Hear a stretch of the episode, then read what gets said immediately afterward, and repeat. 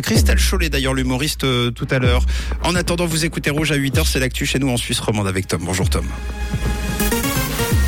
Bonjour Mathieu, bonjour à tous. Au sommaire de l'actualité, UBS change de patron après le rachat de Crédit Suisse. La Suisse pourrait déposer sa candidature pour organiser les Jeux Olympiques d'hiver 2030 et un temps sous la pluie et les nuages pour aujourd'hui.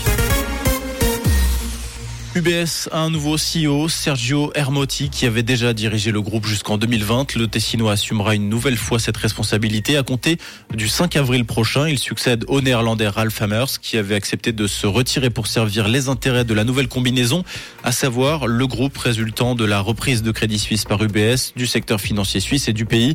Ralph Hammers restera au sein d'UBS et travaillera aux côtés de Sergio Hermotti en tant que conseiller pendant une période de transition afin d'assurer une clôture réussie de la transaction et un transfert en douceur.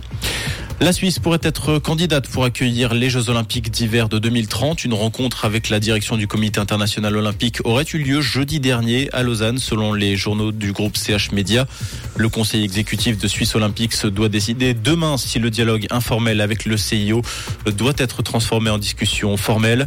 On rappelle que l'autre sera officiellement annoncé lors de la 141e session du CIO au Canada en 2024. Les JO 2030 qui doivent se dérouler du 8 au 24 février.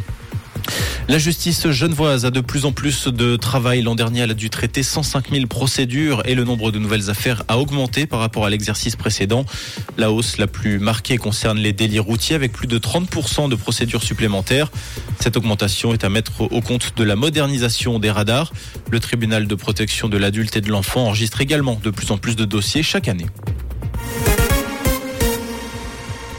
Les CFF lancent un abonnement général à 99 francs pour les moins de 25 ans. Ce passe s'adresse aux voyageurs de nuit et fêtards.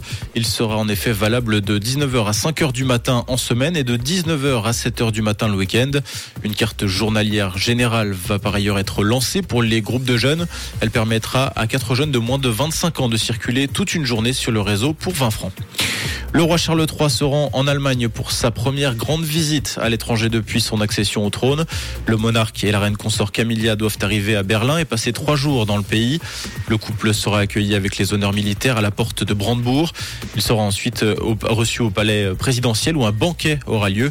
On rappelle que le roi Charles III a annulé sa visite en France en raison des manifestations contre la réforme des retraites. En tennis, Stan Wawrinka va bénéficier d'une wildcard pour le Master 1000 de Monte Carlo. Le Vaudois, qui réalise un bon début de saison avec 9 victoires pour 6 défaites, a donc été invité par les organisateurs. Wawrinka va donc retrouver la terre battue monégasque sur laquelle il s'était imposé en 2014 face à Roger Federer. Le tournoi débute le 8 avril prochain.